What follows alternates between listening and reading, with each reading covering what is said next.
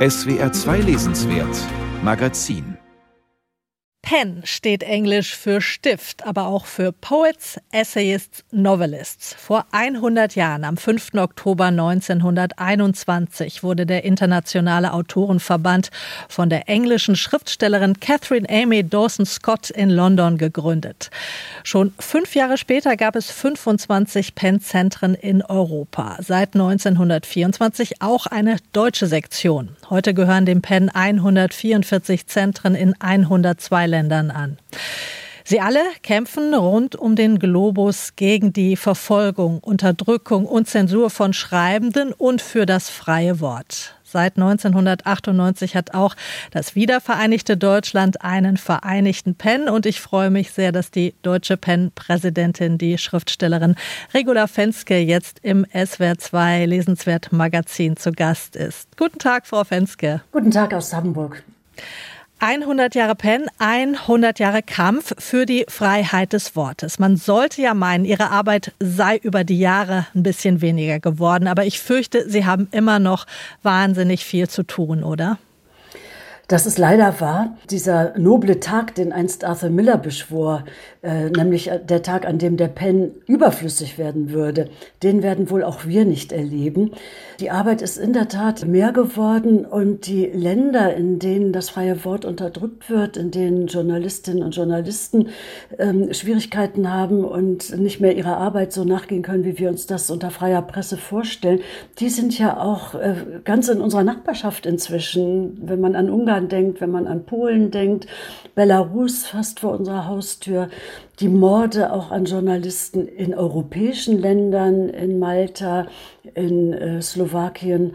Und ähm, ja, die Themen sind auch mehr geworden. Äh, ich sag mal nur das Stichwort Digitalisierung, was damit einhergeht, auch ein Verlust der Privatsphäre, an Möglichkeiten der Überwachung, sei es für staatliche, sei es auch für ja, kapitalistische Akteure. Also ähm, wir werden wohl so schnell auch nicht überflüssig werden. Mit welchen Fällen haben Sie denn gerade als deutscher Pen im Moment sehr intensiv zu tun? Uns hat natürlich Belarus, wie eben schon erwähnt, sehr beschäftigt. Wir haben ja ein Writers in Exile Programm, das von der Kulturstaatsministerin unterstützt wird. Und da haben wir zum Beispiel jetzt auch mit Wola Hapejewa in München einen Gast aus Belarus. Andere Länder sind Türkei, Syrien, aus über 60 Ländern sind unsere Gäste inzwischen gekommen, denen wir Zuflucht in Deutschland äh, gewähren können. Myanmar hat uns sehr beschäftigt. Ich kenne gut die ehemalige Präsidentin des PEN Myanmar und Gründerin auch des PEN Myanmar, Matida. Sie ist mit mir im internationalen Board. Sie ist nach diesem Militärputsch äh, dann doch außer Landes geflohen, ist jetzt im Exil und ähm, sucht jetzt eine Neubleibe. Sie kann noch bis Jahresende in den USA bleiben. Vielleicht können wir sie nach Deutschland holen. Also weltweit haben die Fälle sehr zugenommen. Der PEN Nicaragua äh, ist stark unter Druck äh, und andere Zentren auch, Kuba. Wie sieht die ähm, konkrete Hilfe des PEN aus für diese verfolgten Schreibenden? Ist es vor allem das Öffentlichmachen erstmal überhaupt, das schon ein Stück hilft? Ja, auf jeden Fall. Ich habe ja eben schon unser weitesten Exile-Programm erwähnt. Das ist natürlich eine sehr konkrete Hilfe, dass wir eben anderen äh, Kolleginnen und Kollegen Zuflucht in Deutschland geben können. Und da hängt ja alles Mögliche mit dran an Visa-Erteilung und ja eine Wohnung und Krankenversicherung äh, geben, aber auch äh, Öffentlichkeit für sie herstellen durch Lesungen und Veranstaltungen. Denn das sind oft in ihren Ländern sehr bekannte Autoren und Autoren, deren Namen aber hier nicht so bekannt sind. Und die sollen ja auch weiter ihrem Beruf nachgehen können und weiter arbeiten und schreiben und veröffentlichen können. Aber natürlich vor allen Dingen auch Öffentlichkeit für die Verfolgten in den anderen Ländern, indem wir Druck auf unsere Politiker machen, sich einzusetzen. Wenn Frau Merkel nach China fuhr, dass wir ihr einen Brief mitgegeben haben für Liu Xiaobo oder für Liu Sha, dort sich einzusetzen und Öffentlichkeit in den Ländern selbst, indem man an Justizminister schreibt, indem man an Ministerpräsidenten schreibt, oftmals ja Diktatoren, indem man an die Gefängnisdirektoren schreibt. Und wir kriegen das, und natürlich auch indem wir unsere, unseren Kolleginnen und Kollegen selbst schreiben. Nicht immer kriegen sie die Briefe ausgehändigt, manchmal erst nach Entlassung in einem großen Sack kommt dann die ganze Post der letzten Jahre.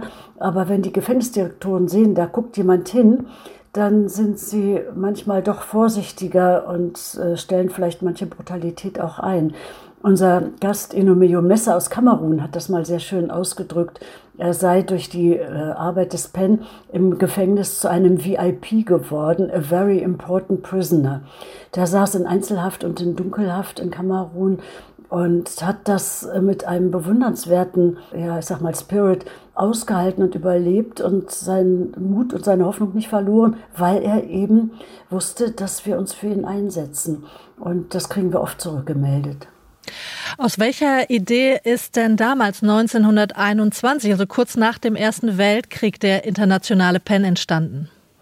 Ja, Sie sagen ja schon, es war kurz nach dem Ersten Weltkrieg und die Gründerin Amy Dawson Scott, die hatte so eine Idee des Völkerbundes, der Völkerverständigung. Sie hat es selber so genannt, die Vereinigten Staaten der Literatur wobei sie das aber auf Europa und Nordamerika bezogen hat. Und dieser eurozentrische Blick, der hat sich natürlich jetzt doch sehr erweitert. Es gibt viele Zentren auch in afrikanischen Ländern, in Asien, in Lateinamerika. Und die Themen haben sich natürlich auch erweitert. Also damals ging es schon über um die Überwindung eben auch sozusagen des Nationalismus. Es war ja wirklich eine auch großmütige Geste, auch den Deutschen die Hand zu reichen. Und ähm, wir sind immer noch auch dieser Völkerbund. Wenn man jetzt im Moment, wir haben unseren internationalen Kongress ins Internet verlegt, das ermöglicht aber auch demokratisch anderen Zentren, die auch nicht die Reisekosten zum Beispiel übernehmen könnten, auch miteinander verbunden zu sein. Und das ist schon ein sehr auch erhabenes Gefühl, mit so vielen tollen Menschen äh, weltweit ja, in diesem Austausch zu sein, verbunden zu sein. Also wir verstehen uns wirklich als eine große Familie des Wortes und uns eint die Liebe für das freie Wort, aber auch damit einhergehend das Bewusstsein, dass die Meinungsfreiheit auch mit einer Verantwortung einhergeht und dass Hass und Hetze nicht Meinungsfreiheit bedeuten. Sind Sie denn aktuell auch in Kontakt mit afghanischen Schriftstellerinnen und Schriftstellern? Für die dürfte sich die Situation nach der Machtübernahme der Taliban ja auch drastisch verschlechtert haben. Ja, wir sind sehr besorgt um das Schicksal unserer Kolleginnen und Kollegen. Ähm, wir haben uns speziell im deutschen PEN Ende August ähm, zusammen mit den Internationalen eingesetzt und versucht, die Evakuierung von acht PEN-Mitgliedern und äh, Mitarbeiterinnen auch aus Kabul zu ermöglichen. Das hat leider bislang noch nicht geklappt. Mit diesen acht Menschen zusammen sind natürlich auch noch die Familienangehörigen zu bedenken, darunter Kinder, ein neugeborenes Baby. Und die haben da unter äh, schwierigen Bedingungen in Kabul im Versteck ausgeharrt und auf Hilfe gehofft. Der afghanische PEN-Präsident hat es nach Dänemark geschafft, weil er auch die dänische Staatsbürgerschaft besitzt. Und wir hoffen natürlich weiterhin, dass es uns gelingen wird, die Kolleginnen und Kollegen da rauszuholen, denn die sind massiv gefährdet. Es sind allein im August zwei afghanische Kollegen erschossen worden von den Taliban auf offener Straße. Der eine kam von der Arbeit, war auf dem Weg zum Freitagsgebet und ist hinterrücks äh, ermordet worden. Und äh, da sind wir natürlich in großer Sorge und hoffen, dass das gelingen wird.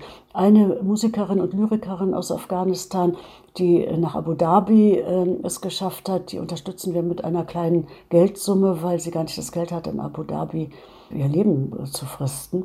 Wohnungen hätten wir für die acht äh, Menschen und Familien, Geld hätten wir auch für ein Jahr aber äh, die Evakuierung hat nicht geklappt. Zum Schluss, was wünschen Sie dem PAN für die nächsten 100 Jahre? Also ich müsste ja mit Arthur Miller, den ich schon zitiert habe, wünschen, dass wir überflüssig werden irgendwann, weil überall die Freiheit des Wortes gewährleistet ist. Da wir das aber so schnell nicht erleben werden, wünsche ich uns allen weiterhin Tatkraft und Zuversicht. Ich wünsche uns, dass wir in den Einzelfällen, für die wir kämpfen, auch immer wieder Erfolge haben werden. Ich wünsche uns auch die Unterstützung von vielen Menschen. Man muss nicht Schriftsteller, Schriftstellerin sein, um den PEN zu unterstützen. Wir haben einen Freundeskreis. Einfach mal auf die Webseite des Deutschen PEN gucken. Vielleicht darf ich noch ein bisschen Werbung machen. Es gibt einen wunderbaren Bildband, der jetzt im Elisabeth Sandmann Verlag erschienen ist, für die Freiheit des Wortes 100 Jahre PEN International. Es ist ein richtiges Coffee Table Book und mit vielen tollen Fotos, Faximiles von früheren Resolutionen, etwa in den 20er Jahren, als der spanische Pen plötzlich auf die Idee kam, nur Männer aufnehmen zu zu wollen, hat es eine Resolution gegeben, dass auch Frauen im PEN erlaubt sind, if writers, wenn sie also Autorinnen sind. Das ist eine wahre Fundgrube, in der man wunderbar schmökern kann. Herzlichen Dank. Die deutsche PEN-Präsidentin Regula Fenske war das zum 100. Geburtstag des PEN. Danke für Ihr Interesse.